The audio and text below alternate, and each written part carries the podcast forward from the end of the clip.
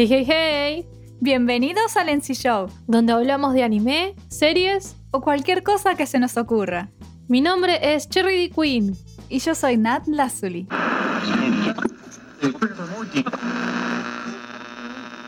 Interrumpimos la programación habitual de reviews esta vez.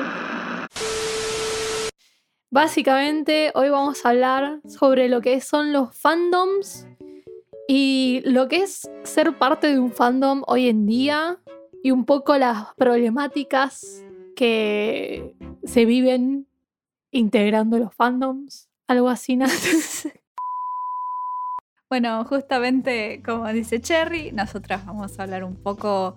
Este programa va a ser como más tranquilo, relajado, simplemente enumerando las cosas que hacen a los fandoms, qué pasa en los fandoms y qué problemáticas existen dentro de los fandoms y los fans.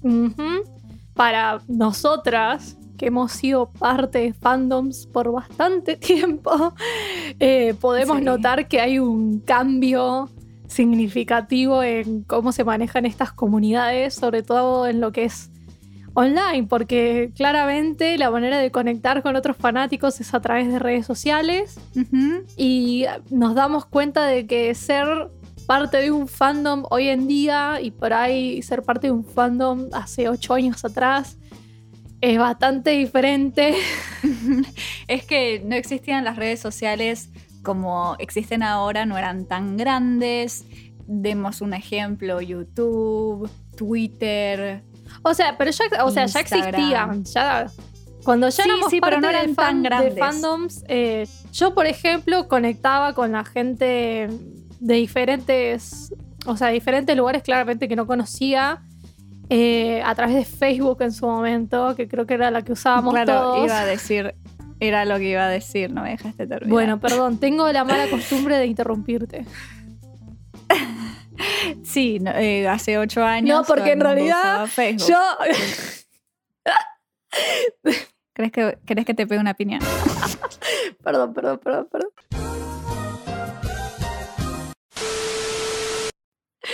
Perdón. Te dejo hablar, te dejo ¿Puedo, hablar, ¿Puedo hablar o vas a seguir? te dejo hablar. Ok. Entonces, hace 10 años lo normal sí era Facebook, era como la red social más grande y quizás YouTube recién se estaba terminando de formar, Twitter lo mismo, entonces es como que todo el tumulto de fans se empezaron a unir por Facebook, incluso antes de que existiera Facebook, los fandoms existían e interactuaban en foros, es como que a lo largo del tiempo, o sea, vamos a ser sinceros, desde que existe la media, existen los fans como tal, los fandoms siempre han existido, solo que con la llegada de las redes sociales se ha hecho como mucho más viral, mucho más grande, que está buenísimo, pero también dio lugar a que se dejara ver otra parte que no está tan buena de los fandoms. Pero bueno, vamos a empezar hablando sobre qué es un fandom. ¿Y qué es un fan? ¿Qué es un fan? Bueno, según la definición exacta, fandom es un término de origen anglófono, o sea, inglés, procedente de la contracción de la expresión inglesa fan kingdom, que se refiere al conjunto de aficionados de algún pasatiempo, persona o fenómeno en particular. Un término equivalente en español es fanaticada o afición. Entonces, el fandom son el conjunto de fans hacia cualquier mm, cosa visual o no visual, o sea, cualquier contenido multimedia. Bueno, no necesariamente multimedia. Pueden ser fanáticos de un libro, por ejemplo. Bueno, me quise referir a todo, a todo. eh, eh, ah. Contenido ficcional. Claro, todo lo que sea ficción. Bueno, no necesariamente. También puede ser un fandom de. va, no, eso es no, eso ya no sé si es un fandom, pero. No sé, gente que es fanática de una banda. No sé si se la llama Sí, así. sí. Fandom también. sí, Entonces, fandom, eh, fandom. no necesariamente es- tiene que ser ficción. Como dije antes, puede ser una banda, puede ser. eh, puede ser muchas cosas. Es básicamente un conjunto de personas que es fanática de algo que se juntan de alguna manera, en este caso online, que es la que conocemos hoy en día, para hablar, discutir, crear contenido relacionado. Eso sería básicamente lo que es ser parte de un fandom, ¿no? Que era lo, lo siguiente que íbamos a explicar, ¿no? Cuando uno es parte de un fandom, la idea es encontrarse con gente que le gusta lo mismo que a uno, compartir ideas, lo que se suele en Twitter se hace mucho fanworks, Ujú. son trabajos que puede ser No solo en Twitter, en todo tipo de en todo red tipo de social, red o sea, social. Por ello, porque estoy acostumbrada a Twitter, a Tumblr antes. No, Antes de Twitter. No, obvio. Tumblr. que los fanworks vienen de la época desde que se crearon los fandoms hace ya 30 años más o menos, aproximadamente, incluso más, 40 años, que este contenido empezó a ser contenido de fanart, contenido de fanfiction, contenido de cosplay, contenido de un montón de cosas, eh, merchandising, un montón de cosas que se empezaron a, a agarrar a estas figuras, series, películas, libros, fenómenos, como dice la, la definición. Bueno, básicamente es- eso sería ser parte del, del- del fandom, ¿no? Contribuir al fandom con alguna cosa. No necesariamente. O simplemente hablar con gente que le gusta lo que te, te gusta a vos. Claro. Y interactuar o leer o disfrutar de las cosas que hacen los demás. Y bueno, normalmente, así como viene siendo la cuestión, uno diría, y todo está pinta re bueno esto. pinta Pero- re piola. Pero. Pero.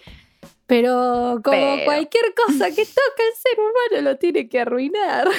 Uh, para sacar Se link. puso Schopenhaueriana la piba. Eh, Cherry tiene razón, lamentablemente, aunque nosotros digamos todas estas cosas buenas que tienen los fandoms, de cómo se crean y las cosas que producen, lamentablemente la mayoría de la gente conoce los fandoms por, como todo el mundo conoce las cosas, por las cosas malas que tiene. Casi que Entonces, tiene mala en fama hoy en día decir, ay, soy parte de Sí. tal fandom. ¡Ah! Tal fandom. Totalmente. ¿Cómo pudiste sobrevivir a tal fandom? Y no te habrá pasado algo, no sé qué. O, ah, debes ser vos. atreves. Debes ser una persona terrible si te gusta eso. Y, Exacto. y- y empezamos a, a tener Exacta. este tipo de experiencia. Exactamente. ¿Por qué los fandoms tienen tanta mala fama? Bueno, como cualquier agrupación de gente, hay gente de mierda.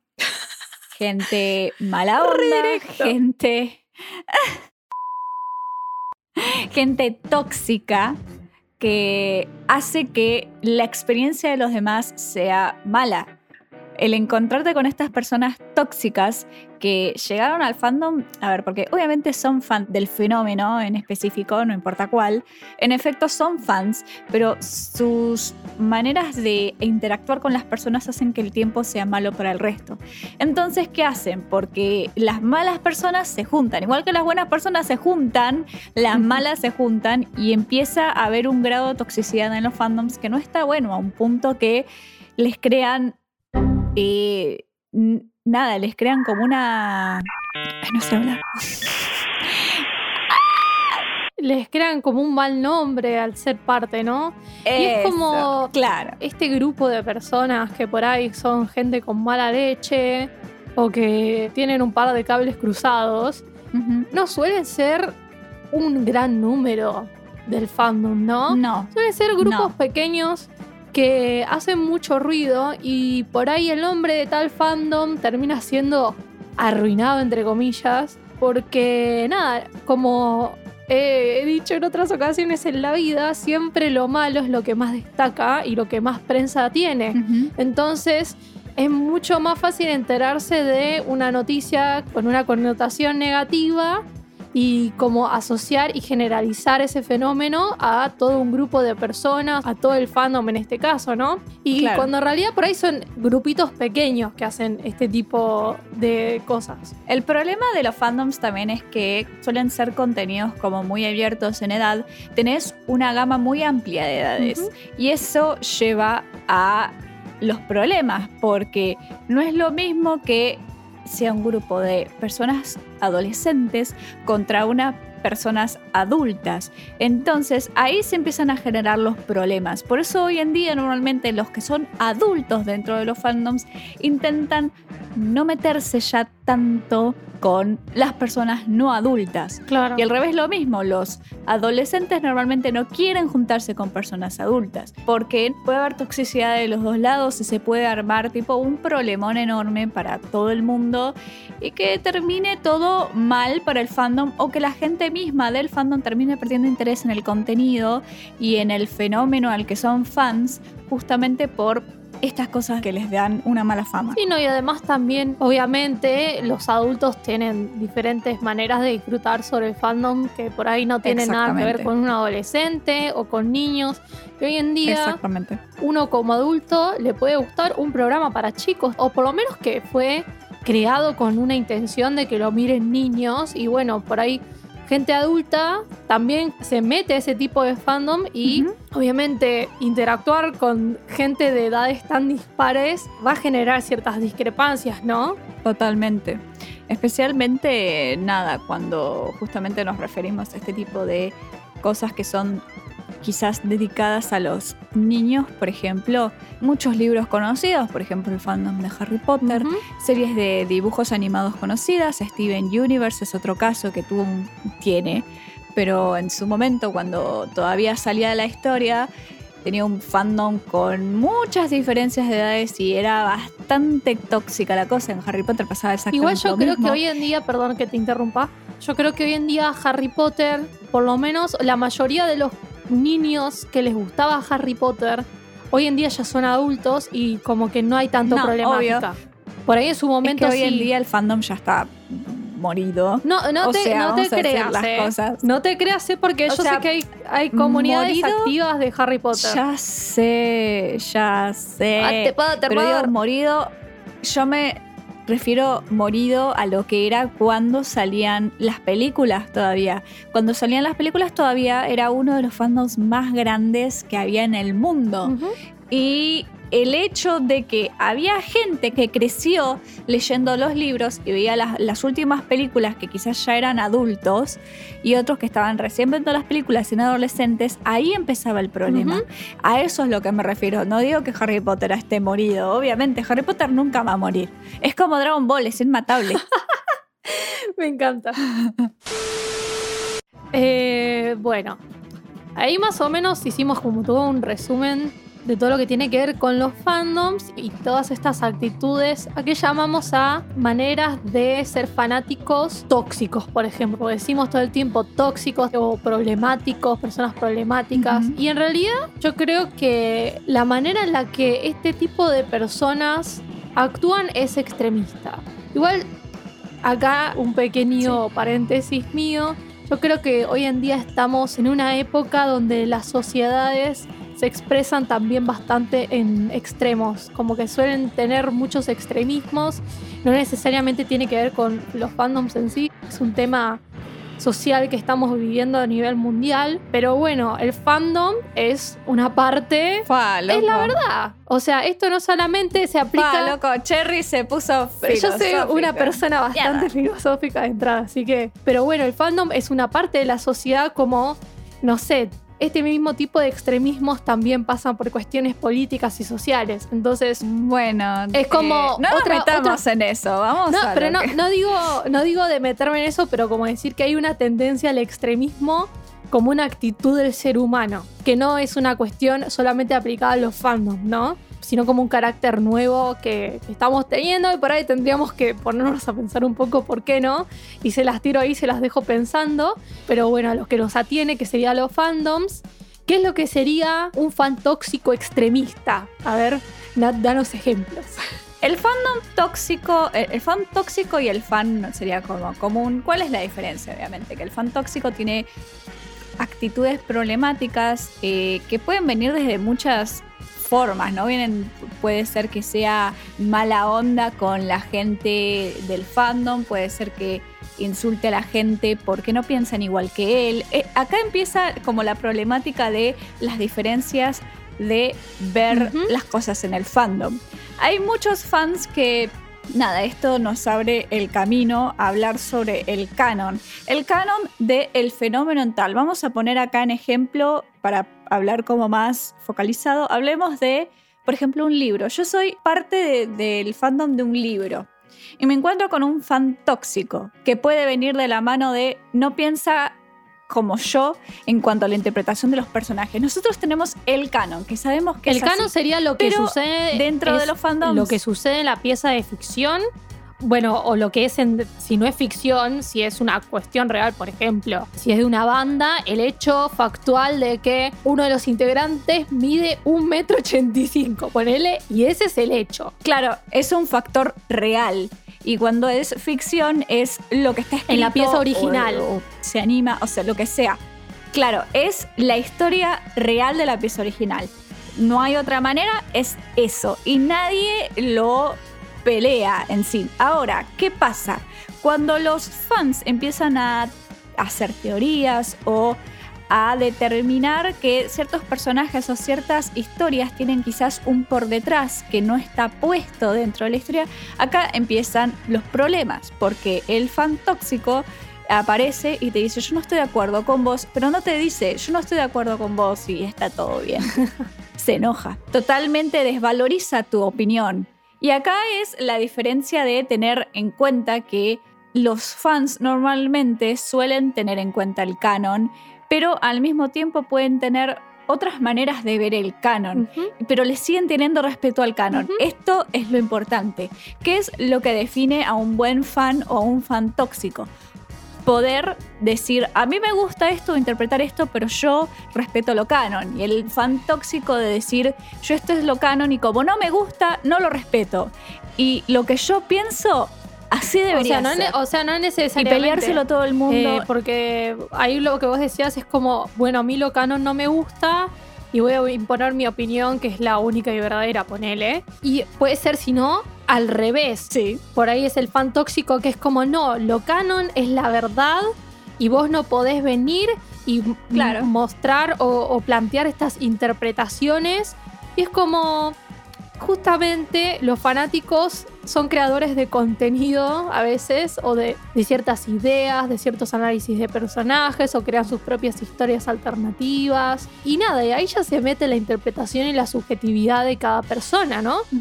Y bueno, justamente cuando entran estos factores en juego, la gente que es como mucho más rígida, ahí ya es donde empieza a haber nada, este tipo de peleas o problemas o discusiones, ¿no? ¿Dónde se ve más esto? En los ships. Sí, sí, sí, sí, sí, totalmente. ¿Qué es un ship? ¿Qué es un ship? Eh, un ship es un barco. No, mentira. no, ¿qué son los ships? Básicamente es, por ejemplo, una pareja, qué sé yo, en una película o en un libro o en una serie o lo que sea, o por ahí la pareja que yo me imagino que hay en una banda, porque pasan esas cosas también. O sea, hay gente que también lo ve en la vida real claro, y, tiene su, imaginación y su mambo, ¿no? Claro, la definición de shipping barco. o ship, no barco, basta. Que ship viene de la palabra del, del término relationship. ¡Basta! Del término relationship, o sea, eh, relación en inglés. Entonces viene de ahí, de esa, de esa abreviación. Pequeña sílaba. Claro, esa pequeña sílaba al final, relationship, ship. Y bueno, se hacen jodas, obviamente, porque ship es barco en inglés, pero bueno, Cherry ya se encargó de hacer la joda como cinco veces. Che, pará, calmate. ¿Cuál es el problema con el shipping? Bueno, volvemos a lo mismo. El canon versus lo que sería el head canon, que ahora vamos sí, no, como habría que explicar también un poquito eso del fanon y el head canon antes de avanzar, ¿no? Sí, bueno, voy a... Saca las definiciones ahí la enciclopedia.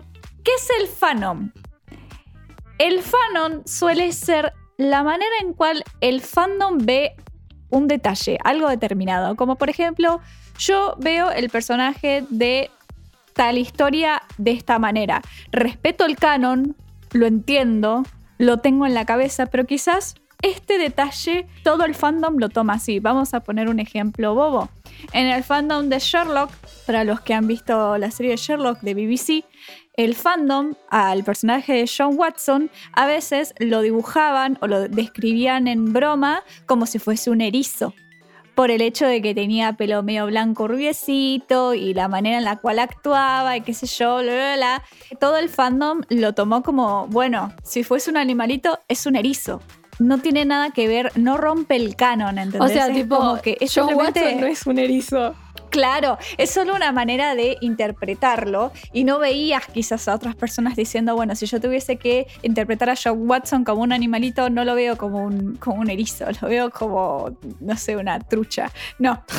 Eh, y de esto sale el headcanon, que es como una subrama del fanon que es directamente lo que cree una persona sobre lo que es fan. O sea, de nuevo, yo es su podría agarrar al interpretación personaje- sería. Claro, yo podría agarrar el personaje de John Watson y ver que es rubio, por ejemplo, y decir, bueno, pero para mí mi headcanon es que en realidad tiene el pelo teñido. Y es simplemente algo inofensivo que cree el fan, que es como su visión. Y así hay muchas personas que ven a sus personajes quizás de, de tez de piel más oscura o de otro color de ojos o incluso de una etnia distinta porque o le gusta o porque quiere sentirse representado o hay un montón de razones por las cuales. Pero bueno, es como algo que creen ellos y no a nivel Claro, a nivel fandom sería fanon. Esa es la diferencia. Y canon sería la historia original. Entonces tenés Ajá. canon, que es la historia original, así como es, o lo que es real sería. Pues tenés fanon, que es lo que cree el fandom eh, como un consenso general. Y headcanon es tu interpretación personal, ¿no? Lo que hay que entender es que el material original no se va a poder cambiar. Hay que como respetar esa idea. Eso no quiere decir que vos como fanático o el fandom en sí no pueda tener su propia interpretación de cierta idea. Todas las posiciones estas son válidas y no hay necesidad nada de confrontar una idea contra la otra, sino bueno, simplemente todo esto puede coexistir en paz dentro de la comunidad o el fandom. ¿no? Exactamente. También con esto de, por ejemplo, lo que habías dicho de la gente que por ahí ve a cierto personaje de una etnia diferente.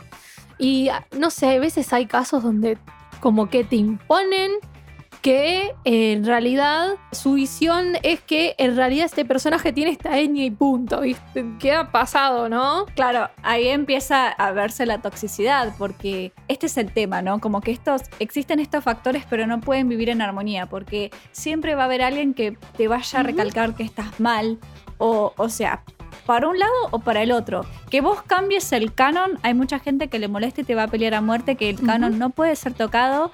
Y la gente que vos quizás tenés un headcanon determinado, pero no es lo suficientemente como no sé, no les gusta a ellos, es como que te quedaste un paso atrás. Entonces van en contra, tuyo también. Entonces es como que esta toxicidad alrededor es como que... Es ser puede extremista tener al un pedo, básicamente. Claro. ¿Cuántos casos hay de personas que son totalmente inaccesibles con cualquier cosa que no sea canon y se encuentran con alguien que quizás le gusta algo que no es necesariamente canon y no, y no está haciendo quilombo por eso, simplemente le gusta? Viene esta persona y le dice, no, pero vos estás loco, vos tenés un problema porque te gusta esto. Esto no es así. Y después tenés el otro extremo que te imponen su propio headcanon. Este es el problema. Vos tenés el headcanon, por ejemplo, de que John Watson se tenía el pelo, que no pasa nada. Pero viene una persona que te dice, no, John Watson es, no sé, Es africano o asiático. o, o- o asiático, o sea, una etnia completamente distinta al canon y es la realidad. Es así. Y si vos no reconoces esto, sos un racista. y ahí empieza el problema. O sea, Ahí ya hay un montón de factores que están mal desde el vamos. Pero estas cosas, les juro, les juro que pasan. Pasan online, ¿no? Ujú. Especialmente de este lado occidental, ¿no? Como que del lado oriental estos problemas tanto no existen y tienen como una cohesión mucho más tranquila de, bueno, si a vos te gusta esto, te gusta el otro, no se meten en la vida de los demás tanto como lo hace Occidente. Claro, claro. Bueno, ahora sí avancemos un poco con el tema de los chips, ya que entendimos lo de canons y headcanons, porque todo esto también se aplica a las chips, ¿no? A veces una Claro. chip en sí misma puede crear un fandom completo. O sea, vamos a dar un ejemplo. Shingeki no Kyojin. El fandom de Shingeki no Kyojin puede ser Oh. gigantesco, ¿no? Oh. Pero dentro del fandom tenés Oh. a el fandom de eh, Eren y Mikasa, por ejemplo.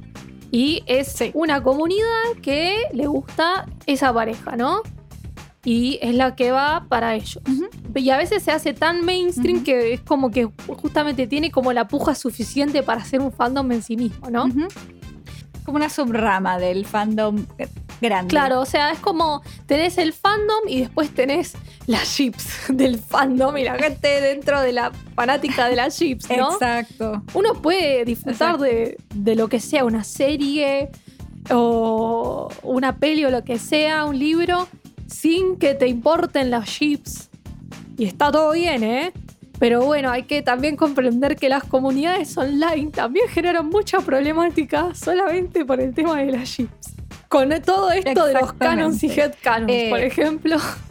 ¿Algún ejemplo de, Claro. de eso? Vamos a poner tipo un ejemplo como muy turbina desde el inicio. Vamos a mantenernos en nuestra idea de hasta ahora solo hemos hablado de anime.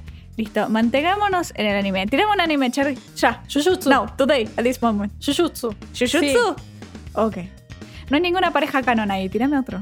Un- Uno que tenga una pareja canon, por favor. Uno que tenga una pareja canon, Naruto. Exacto, listo, perfecto, hermoso, listo. Pongamos este ejemplo de los ships. O sea, nosotros sabemos que en el canon de Naruto, y los que no saben, bueno, no sé, no sé, estuvieron bajo una piedra toda su vida. Eh, Ya terminó, chicos, ya está. Tipo, ya está. Claro, el canon de Naruto, ¿qué es? Naruto terminó con Hinata, Sasuke terminó con Sakura, por ejemplo, ¿no? Y otras personas en el fandom que quizás tienen el headcanon de decir, a mí me gusta Naruto y Sasuke, o me gustan Naruto y Sakura Naruto y Sakura, Sasuke y Hinata, Sakura con Ino, o sea, de hay combinaciones. de tipo, headcanons de- combina el personaje con otro personaje de la serie y seguro que vas a encontrar gente que shipea eso. Exactamente, hablemos de Naruto y Hinata, por ejemplo, Naruto y Sakura, que son como dos fandoms bien grandotes, y Sasuke y Naruto, que es otro muy grandote. ¿Es verdad? Acá que empieza el problema.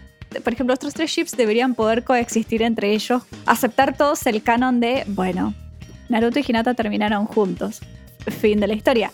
¿Eso te impide a vos seguir shipeando a Naruto y a Sakura? No. Nada te lo impide.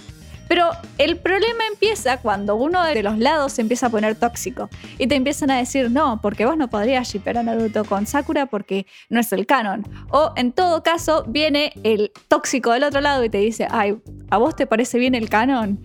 Es que no entendés nada de las parejas. No leíste Naruto, no entendiste Naruto. Y te empiezan a Que se arma atacar. Se arma, claro, se arma un problemón simplemente por tener ideas distintas, ¿no? Y empieza a hacer, verse la toxicidad con los chips.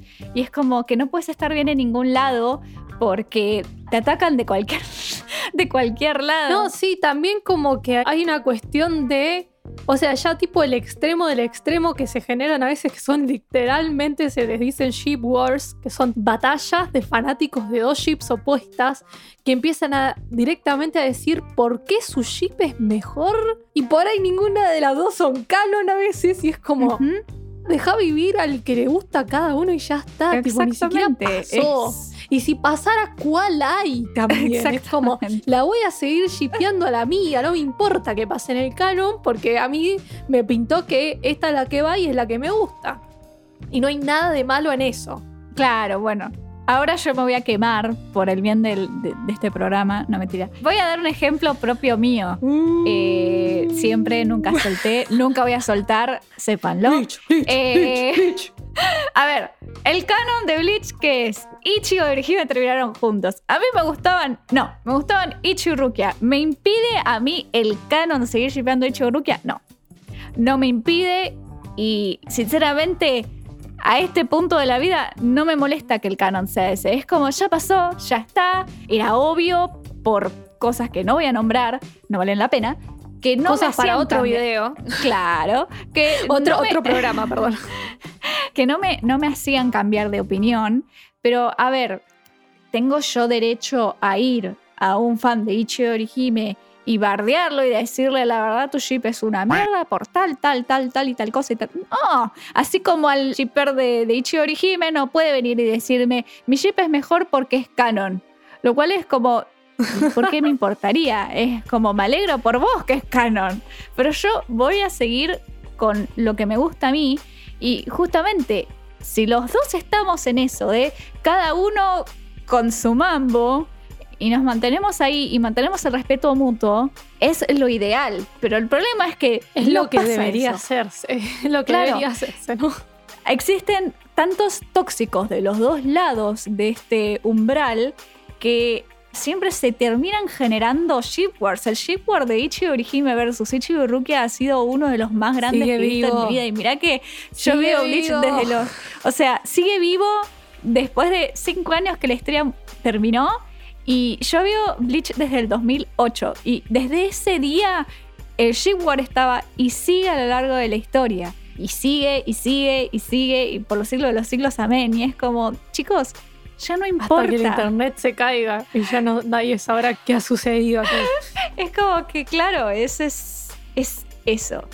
Pero el problema empieza, que es lo que deberíamos, el siguiente punto al cual deberíamos ir. Yo- es este es el fenómeno actual, ships. porque ship, o sea, ship wars hubo siempre. Esto sería Claro. Ahora estaríamos em- empezando a hablar de, bueno. ¿cuál es el fenómeno de hoy en día? Tipo, si ya no les pareció suficiente con lo otro, esto es lo que está pasando hoy en día en los fandoms. Es como la actualidad. Claro.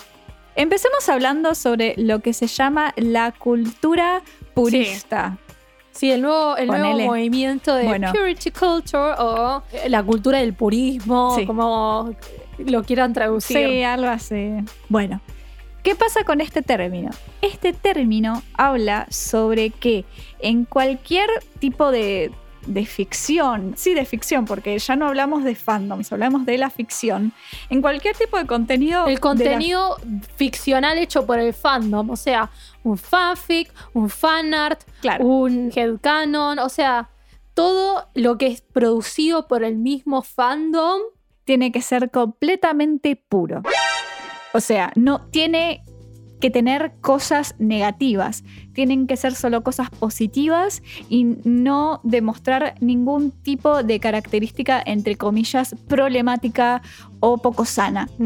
¿Cuál es el problema de esto? Está todo bien que vos quieras que el contenido que se reproduzca de los fandoms o de las cosas que a vos te gustan sea no problemático o sea sano, por supuesto. Pero el problema es que esto también condena a cualquier cosa que uno quiera ahondar. Porque son cosas de la realidad, ¿no? Vamos a poner un ejemplo estúpido. Si yo quisiese hacer un fanfiction, una historia sobre un personaje y hablar sobre, no sé, la homofobia, Mm. ponerle, no sé, el machismo Claro, claro, o cualquier, claro. o sea, no- para no meternos en el tema de violaciones o qué sé yo, vamos a algo como más general. Si yo quisiese hablar de homofobia, por ejemplo, en el- porque el personaje no pongámosle sé, que tenemos un escena- personaje homosexual, ¿no? Nosotros lo conocemos como que ella es abiertamente homosexual claro. y que está todo bien. Y por ahí mi fanfic se trata de, bueno, su experiencia saliendo del closet y todo lo que le pasó con sus amigos y no sé qué. Y no, por ahí no sabemos de ese backstory. Claro. Y puede tener un cierto contenido de algo traumático. Y esto, por la cultura purista, no se podría interpretar, ¿no? Que si Claro. vamos al caso es como una ficción lavada, ¿no? Sí. Acá ya un poco como... sin, sin profundidad. Claro, sin profundidad. Como una persona que de vez en cuando le, le agarra y se pone a escribir cosas, sería básicamente contenido sin ningún tipo de conflicto, ¿no? Y ¿por qué harías algo que no tiene un conflicto en sí mismo? Es como que pierde interés al punto de vista argumental, ¿no? O bueno, supongamos que ni siquiera es algo que está escrito, simplemente una idea que uno tira eh, al fandom y por ahí el fandom que va tirando las ideas que se le ocurre eh, en base a esta pauta que a mí se me ocurrió. O sea, básicamente nos estamos parando de crear un contenido que por ahí puede explorar algo interesante. ¿no? Claro, obviamente hoy en día con el sistema que hay de búsqueda de las cosas, uno normalmente puede encontrar de una el contenido que quiere leer. O sea, si vos estás en contra de las cosas problemáticas y no querés leer cosas problemáticas, está perfecto, nadie te obliga. Por eso justamente la gente hoy en día se encarga de ponerle tags a todo lo que hace, justamente para que la gente que se sienta incómoda o tenga algún tipo de trigger o qué sé yo, no se sienta nada, eh, claro, no, no, empiece, no empiece a, ver algo claro. y pumba, te le sale algo ahí que lo deja. ¡ah! Lo que queremos decir es que no hay nada de malo si a vos no te gustan las cosas problemáticas o poco sanas, incluso si tienen algún tipo de justificación dentro de una trama. Está todo bien, pero el problema empieza cuando la gente se la agarra con un creador de contenido por hacer cosas no sanas o problemáticas o cualquier sinónimo que se les ocurra y empieza a agredir a estos creadores de contenido. Los agreden, los insultan, los amenazan. Ahí empieza el problema. Es como que se arma em, como si fuese un activismo online en contra de cualquier persona que haga este tipo de contenido, ¿no? Y su objetivo sería crear un espacio donde la gente pueda disfrutar de un fandom con una ética moral pulcra. Su mambo va por el hecho de que, bueno, quiero que mi fandom tenga una moralidad, una ética impecable o lo que sea. Como que esa sería la excusa o la idea del por qué hacen todo esto, ¿no? Pero al final, en la búsqueda de limpiar, por así decirlo, el fandom de todo este tipo de contenido, las cosas que hacen para hacerlo son de un alto grado de violencia, aunque sea online, ¿no? Ciberbullying, esto que decía Nat de, bueno, amenazarlos, te mandan mensajes privados, que se crean eh, cuentas privadas para amenazarte únicamente. Por ejemplo, vos creas cierta clase de contenido, investigarte para encontrar quiénes son tus familiares, compartir ese contenido que por ahí vos no querés que otra gente lo vea. Es de un nivel de persecución altísimo al punto de que los creadores de contenido directamente o borran todo su contenido o se van del fandom, se remueven de esa situación que no la pueden tolerar y que también les genera un cierto grado de, trauma y todo esto lo hacen justamente para evitar Exactamente. problemas, por así decirlo. No sé, una de las cosas más locas que encontramos es que gente denuncia fanfictions de la página más importante que tiene publicaciones, que es Archive of, Our Own, al FBI. Tipo. Oh, o sea.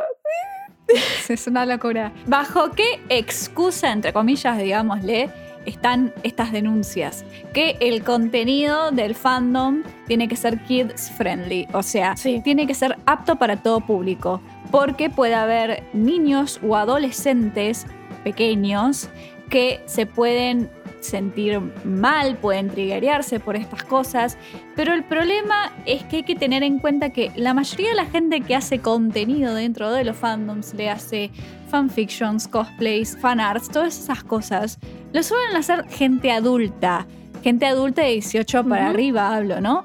No digo que los adolescentes no hagan contenido, por supuesto que no. Yo conozco varios menores que hacen contenido y son realmente excelentes. no, no estamos desmereciendo el contenido de los menores de edad, sino que lo comparás y la mayoría de los que hacen contenido en masa son adultos y obviamente va a tener impregnado una perspectiva adulta ese contenido, ¿no?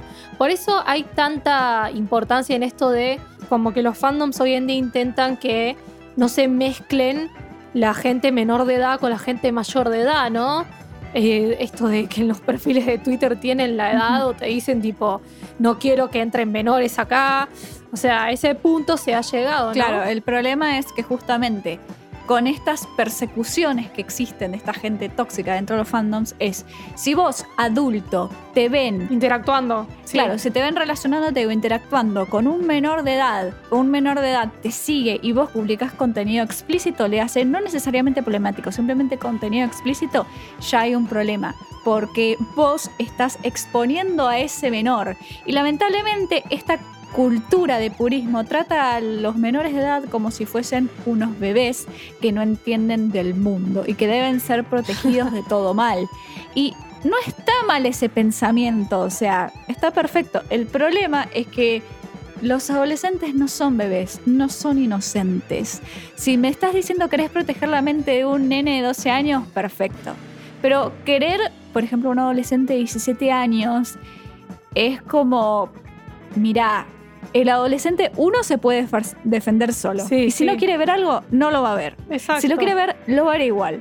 Entonces, teniendo en cuenta esto, ¿por qué esta gente tóxica va y denigra, amenaza y trauma a los creadores de contenido justamente por esta ideología que no tiene ni pies ni cabeza? A un punto sirve, pero la mayoría del punto no sirve. Además, a ver, no es responsabilidad de los fanáticos adultos realizar un contenido apto para menores. Exactamente. El fanático no tiene ninguna obligación ni siquiera de crear contenido en primer lugar.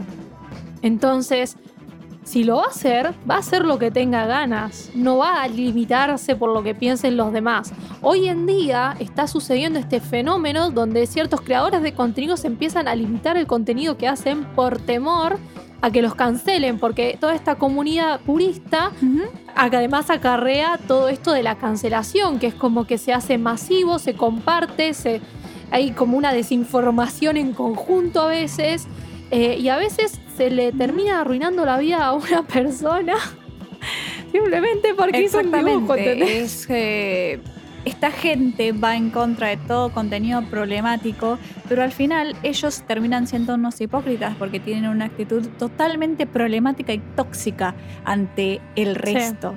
Entonces, tu discurso de, purista está todo bien. Pero no lo, no lo llevas a la práctica directamente. Claro, tus acciones son totalmente lo contrario. Le estás arruinando la vida a alguien por una cosa ficticia incluso a veces por cosas menores. Voy a poner un ejemplo muy rápido.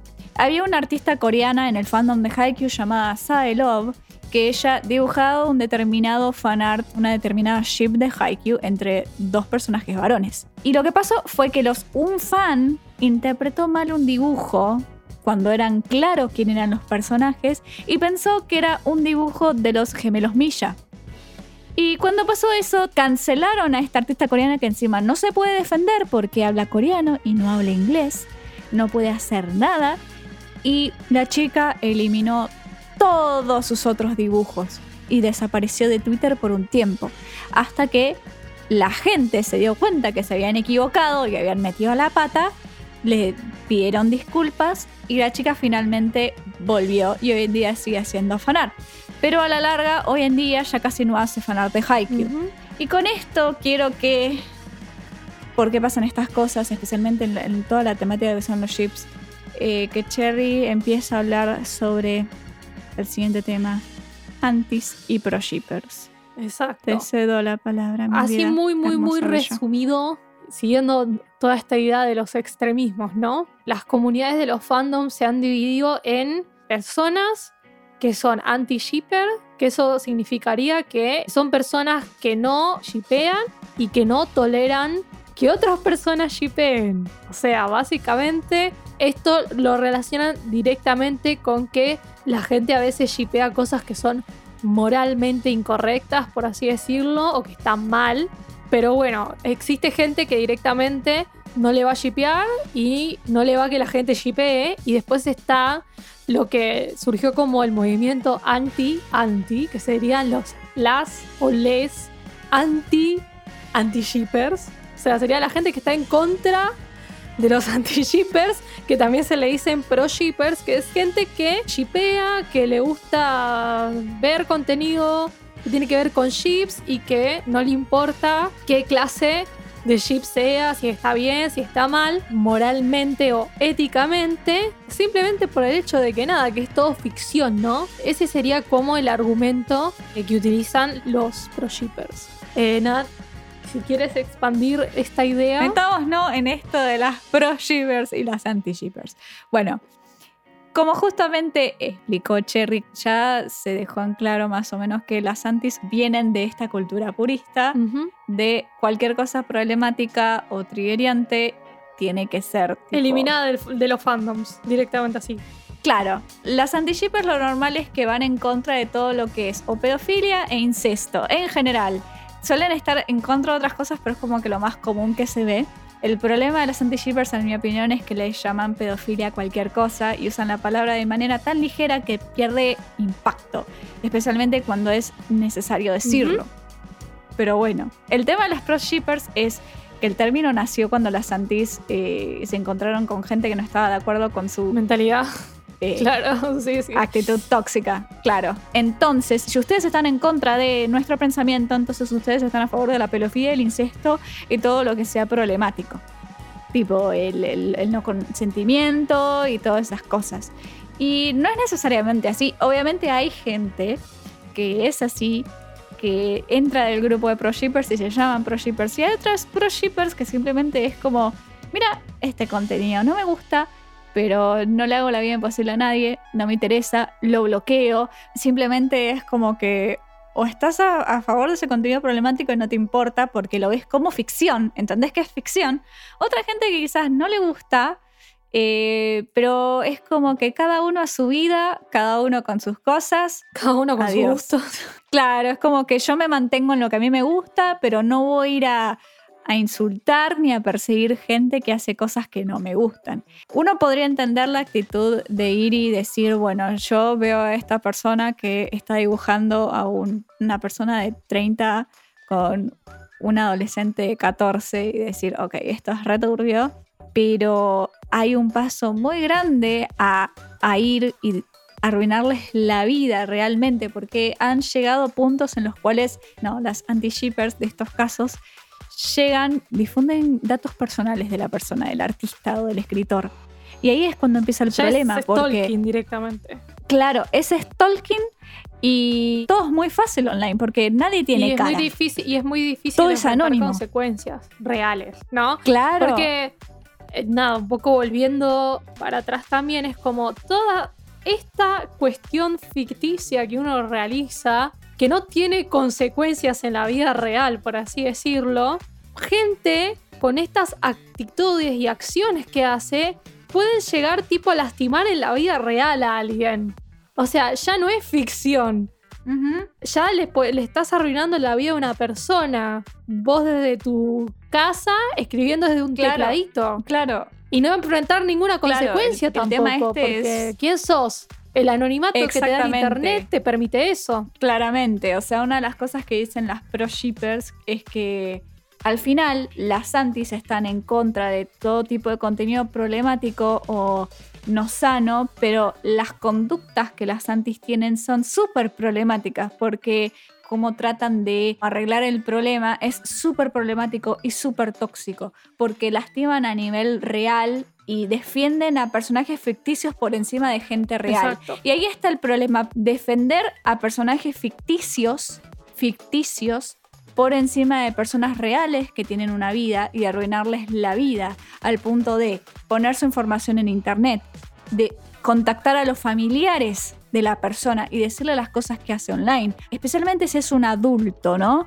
Porque a veces estas cosas les pasan a los adultos y los ponen en una mala situación con su familia o están en un lugar que quizás no es seguro para ellos, le hace quizás una persona que vive en una casa muy conservadora y puede crearle un gran problema con la familia. O sea, en el fondo defienden más a un par de píxeles que a una persona real. Sí, exacto. O sea, claramente se nota que nosotros tenemos una posición tomada, ¿no? Sí, sí, es como que acá para dejar todo en claro, ni a mí ni a Cherry nos gustan las cosas problemáticas, nos gustan las cosas muy básicas y muy lindas. Justamente como dijimos, las pro shippers no son solamente la gente que le gusta el contenido problemático, también son gente que no le importa y pasa de largo y no molesta. Y nosotros estamos en ese rango de, mira, el contenido problemático no me gusta, no me interesa, pero no voy a ir a atacar a la gente por algo así. Es ¿Quién lo quería una persona normal, no? Claro, mientras la persona no esté actuando a nivel de vida real de esas cosas que dibuja o escribe, está todo bien. Si lo lleva a la vida real, Sí, es ya como que hay como una cosa de que las antis creen sinceramente que una persona que, no sé, por ejemplo, está escribiendo un fanfic y el personaje principal resulta que es un asesino serial, la persona que lo escribe también es un asesino serial. Y ha llegado a un punto de distorsión tal que ya no es solamente las antis atacando a gente dentro del fandom. Ya tipo, llega un momento donde se pasa de mambo y empiezan a atacar directamente a los creadores de contenido original. Por ejemplo, si son gente que hace el guion o la producción de alguna serie o algún programa o lo que sea, y hacen contenido problemático siguiendo este mm, mentalidad purista y se creen que tienen el derecho de, de decirles eso que vos escribiste convierte en eso lo cual es algo totalmente distorsionado de la realidad, completamente salido, ¿no? Es como hay gente que dice que Shingeki, el autor de Shingeki es nazi. O sea, obviamente toda la saga final está basada en todo lo que pasó con el nazismo y todo el problema del holocausto, ¿no? Obviamente nadie es tan ciego.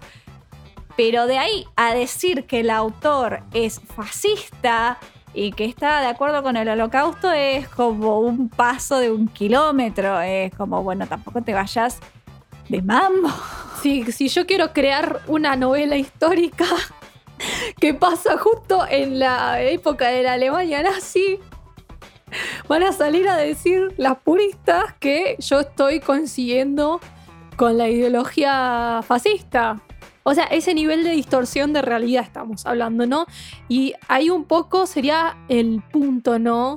Que yo creo firmemente que toda esta gente con mentalidad purista, que por ahí son anti-shippers también, se les nubla un poco el límite de lo que es real y lo que es ficción. Y ahí está el problema, ¿no? Por eso, como no tienen conciencia de ese límite, es que atacan a personas reales generando consecuencias reales para defender cosas que no existen. Exactamente. Vamos a poner un ejemplo rápido, rapidito, rapidón. Vamos a hablar de uno de los fandoms más tóxicos que existieron en la vida. O sea, el ejemplo por antonomasia de esto que venimos hablando todo el, el eh, programa. Exactamente.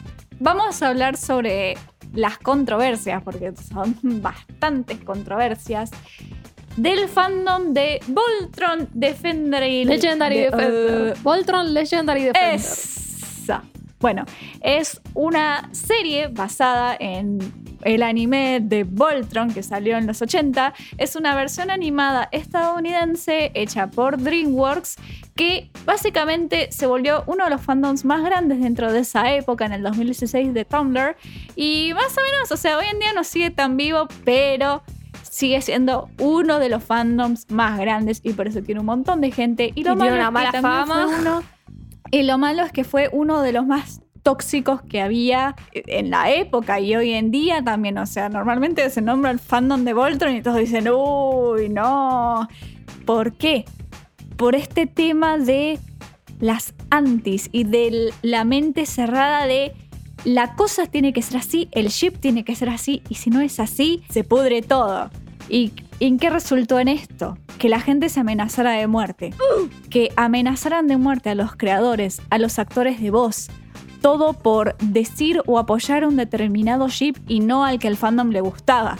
Pero a ver, uno piensa, son cosas estúpidas, ¿no? Que venga un actor de voz y diga, venga el actor de voz de Naruto, la actriz de voz, porque en japonés es una mina, que venga y diga, eh, no chicos, a mí me gustaba eh, Naruto y, Sakura y vengan todas las fans del Naruto y Hinata a amenazarla de muerte como diciendo, estás shipeando algo retóxico, aunque no lo sea, y la amenazan de muerte a ella y a su familia.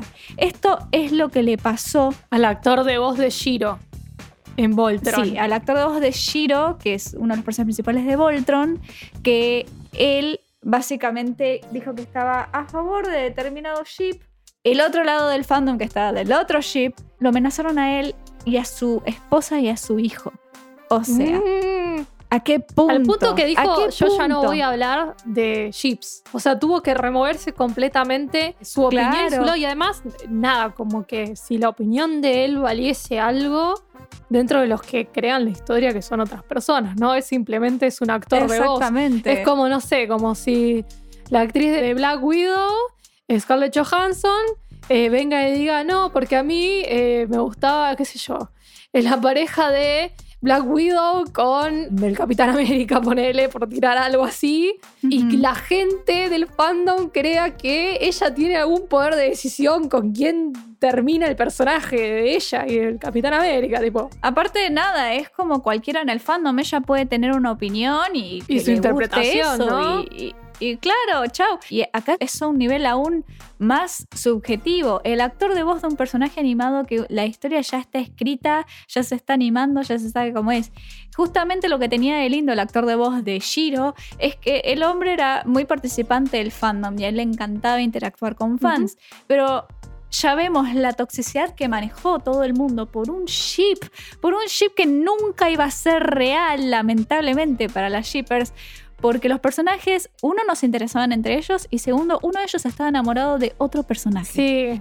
Yo di- digo, explicar también un poquito el por qué había toda una cuestión que tenía que ver con esto de el grupo más purista del fandom. Que nada, Shiro es un personaje que ya es adulto. Y después los paladines empiezan la historia y tienen de 17 para abajo, ¿no? Algu- Algunos tienen menos.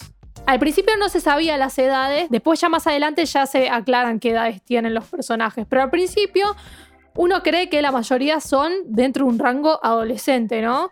Y entonces los fans puristas sabían y decían, no, eso es pedofilia. ¿Por qué? Porque estoy shipeando a un personaje adulto con algún personaje que es menor de edad. Y era como que eh, las parejas que eran Shaladins o algo así, las personas esas estaban mal, eran todas unas enfermas, ni nada, el discurso de odio, ¿no? Y de cancelación. y bueno, y justo es que- el actor de voz este le gustaba una de esas y a la otra mitad del fandom le gustaba una que eran dos paladines. Y la joda es que se armó una shipwar del tamaño de Jesucristo porque justo tenían a un personaje en medio que las fans era ese personaje con Shiro o ese personaje con otro paladín, ¿no? Y entonces estaban peleando por ese personaje del medio con quién quedaba con quién. Y no iba a pasar, tipo, no iba a pasar. No había manera de que pasara, ¿no? Y es tipo toda esa idea de esta batalla entre ships. Yo creo que en algún punto un poco que cagó la serie, ¿no? Por el nivel de amenazas Sí. que le tiraron a los autores al punto de que una, o sea, dentro de todas estas controversias que han pasado, una fan de esta ship que ya venía diciendo antes, amenazó a los autores porque tenía, creo que leaks o contenido no publicado, que se podía armar un tema legal re complejo diciéndoles, bueno, si no quieren que haga esto, hagan mi pareja canon.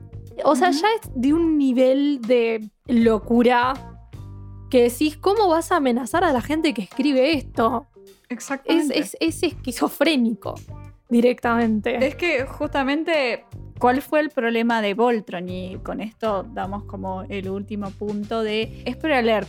Para el que no vio Voltron y les interese de alguna manera. El personaje de Shiro en la sexta temporada, te, básicamente te confirman que el personaje de Shiro es gay canónicamente y todos lo saben. No lo habían dicho antes porque quizás no era necesario. Como que nunca habíamos visto a Shiro en un lugar de con pareja o qué sé yo, o que se diera romance de algún tipo. Igual había un par de pistas, o sea, se puede todo decir, ¿no? Pero canónicamente nunca te habían puesto nada sobre amor con Shiro. De manera explícita. Entonces, en la sexta temporada se confirma que el personaje estaba de novio con otro hombre. El problema es que justamente el fandom se agarró de eso. El fandom del otro ship, que estaba, es el que siempre hacía bardo, se agarró de esto como diciendo, si vos shipeas a Shiro con el otro personaje, sos un problemático, porque uno, ya dijimos, Shiro es un adulto, el otro es un menor, lo cual es mentira. El personaje no era un No. menor, y encima en la serie crece porque complicado, pero básicamente pasan dos años para él y para el resto pasan tres meses, una cosa así, o sea que el, el pibe menos a- menor era ahora, o sea, era adulto de 20 años y claro, ¿cuál es el problema? Salió con que Shiro estaba con otro personaje que, si mal no recuerdo, se llamaba Adam. Sí, Adam. Y el problema es que, bueno, justamente como dije, las otras shippers agarraron de esto y como, no, ya está, Shiro es con Adam. Y es con Adam y era su Y pareja, bueno. a pesar de que Adam era una... eh, Nada, no estuvo bien su personaje con el personaje de Shiro, pero ¿qué pasó? Pasó que, digamos que fue un medio un dick move lo que hizo la serie, porque utilizaron todo el, el tema de que Shiro era gay para hacer propaganda, ¿no? Sí. Propaganda de la serie, estaba en los flyers de la serie. ¿Y qué pasó? Esto fue backstory. El personaje de Adam aparece como backstory y después nos enteramos cuando Shiro se va de la Tierra, rompen su pareja, ¿no? Ya no están más juntos. Y esto completamente ignorado por las fans del otro ship. Tipo, es como, no, ellos están. No, no, no, ellos terminaron. Quedó clarísimo. Mirando la serie, esto pasó en canon, ¿no? Y lo que pasa es que después nos enteramos de que este personaje fallece en la serie. Más o menos lo traen para justificar que Shiro es gay.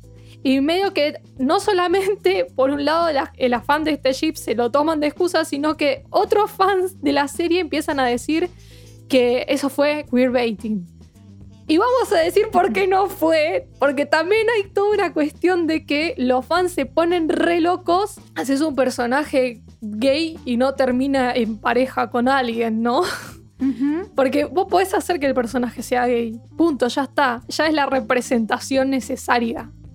No tiene por qué Claro, tener o sea- una pareja y vivir feliz para siempre. Y yo creo que todo el quilombo que se armó con esto terminó de cagar la serie y cagar el final. Exactamente. Se nota que vimos Voltron, ¿no? Sí. O sea, justamente como dice Cherry, de manera propagandística sí fue queerbaiting, si lo vamos a, porque justamente la serie promovía que, ah, Shiro es gay, sí, No, sí, sí. no, Pero si vos Sí, ves de la de no, ni siquiera. O sea, ellos hicieron propaganda del ship. Eso fue lo que estuvo mal. Pero no es queerbaiting. Claro. ¿Por qué? Porque Shiro sigue siendo homosexual. porque- Y eso no lo va a cambiar Exactamente. que Adam haya fallecido o no. Exactamente. Aparte, en la historia, o sea, vos ves la escena y está introducido de una manera tan natural que no lo sentís forzado, así como es el queerbaiting que te están poniendo así pistas y de la nada al final no pasa nada. O como que hacen interacciones a propósito. Si quieren que hablemos para que un día de, de queerbaiting, podemos hablar un día de queerbaiting para ahondar mejor. Pero Claro. en este caso no lo fue. De hecho, tuvo que salir el actor de voz de Peach, que es eh, parte de la comunidad LGBT, es no binario. O sea, justamente explicando este punto, ¿no? Para hacerles entender a los fans que se estaban yendo de mambo, ¿no? Porque con la excusa de que era queerbaiting, eh, estaban avalando estas actitudes violentas contra el staff y la gente que crea la serie, ¿no? Ujú. Y justamente para que salga una persona que es parte de la comunidad, o sea, el queerbaiting de dónde sale, de los que son parte de la comunidad LGTB se sienten, se, empiezan a sentir repre- representados y después los cagan, para que salga una persona que es parte de tu comunidad y te diga, chicos, las cosas no son así. Y no le crean y sigan en su mentalidad, o sea, ya hay ahí un problema porque el actor de voz de Peach, Bex, no necesariamente tenía que ir a defender lo que hacía la historia por su trabajo, porque ya tenía todo grabado, me parece, para esa época. No va a defender algo que no es. Los fans estaban yendo de mambo y no lo terminaban de entender hasta que el mismo Bex dijo, bueno chicos, yo de esto no me meto más, hagan lo que O quieran. sea, como que recibió backlash a causa de defender su opinión, ¿no? Que, que al fin y al cabo no era un delirio lo que estaba explicando, ¿no? Bueno, Exactamente. en el fandom de Voltron ocurrieron un montón de otras cosas, todas cuestionables también, con la excusa de que, bueno, nosotros los fans tenemos el derecho de... Y no, amigo, no tenés derecho de nada. Vos lo único que tenés derecho es de disfrutar del programa, tirar tus ideas en el fandom y crear tu propio headcanon y la que va, o sea, lo que sea lo tuyo.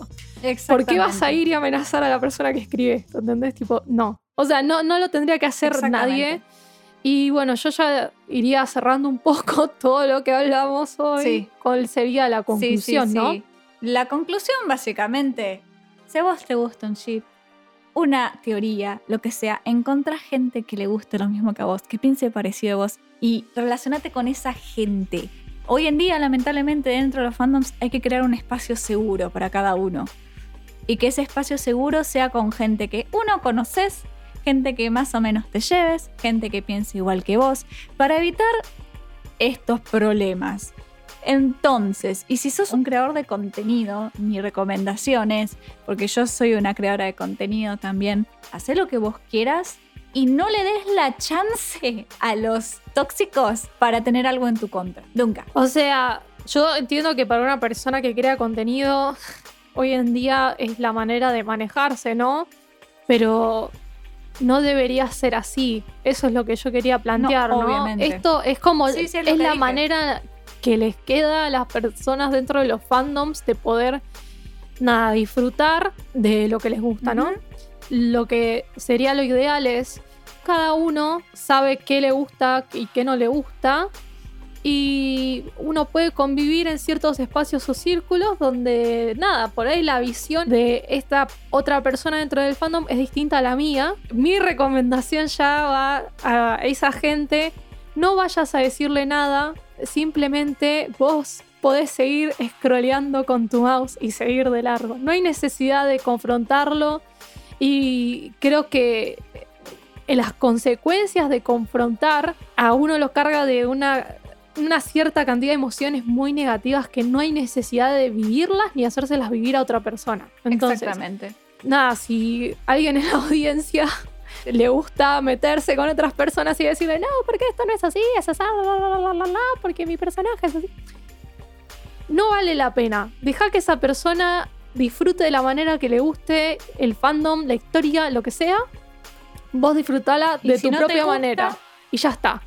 Y si no te gusta o si te molesta, existe el botón de bloqueo. Exacto. En todas las redes sociales existe el botón de bloqueo o silenciar. Silenciar, bloquear todo lo que necesites para crear tu espacio seguro con el contenido que vos querés ver. Sí, y si te salta, que a veces salta, esta situación ha generado que los creadores de contenido pongan tags. Entonces, es muy probable que vos veas que al principio de lo que sea que esté escrito o publicado, hay tags ahí, listo, seguís de largo. Ya está, ya lo pasaste. O, lo bloqueas y después ya seguís. Y ya está. Y ahí se terminó. Y ninguna parte sale lastimada de ese hecho. Y no hay necesidad de denunciar al FBI, ni amenazar a nadie, ni todo ese tipo de actitudes. Eh, intentemos crear espacios para disfrutar sobre las series, los libros, los animes que nos gustan, que sean seguros para todos, que todos podamos disfrutar en ellos. Eh, eso es como mi aporte a la comunidad, es, este pequeño razonamiento. Díganos qué, qué piensan ustedes. Pueden hablarnos en nuestras redes sociales, pueden comentarnos en YouTube qué es lo que piensan sobre esto. Nos encantaría saber su opinión o por ahí contar alguna experiencia. Solamente queremos generar un entorno que sea disfrutable para todos. Y nos parecía importante hablar del tema, ¿no? Sí, obvio, acá se acepta todo, está todo bien. Que venga alguien y nos plantee, bueno, yo tengo este headcanon sobre tal historia, quizás no nos gusta, pero está todo bien, chicos. Nadie se va a enojar. Nadie se va a enojar. Porque no vale la pena. Exacto. Eh, así que bueno, hoy tuvimos un programa un poco diferente al usual. Retomaremos nuestra transmisión habitual la próxima. Oh, no. No, sí. sí, sí, sí, sí, sí. sí, sí, sí, sí. Pero si les interesa esta clase de temas que los pongamos acá para pensar sobre esto, también déjenos en los comentarios. Y nada, les agradecemos que nos hayan escuchado hoy. Los despedimos. Adiós y hasta la próxima. Bye bye. Bye bye.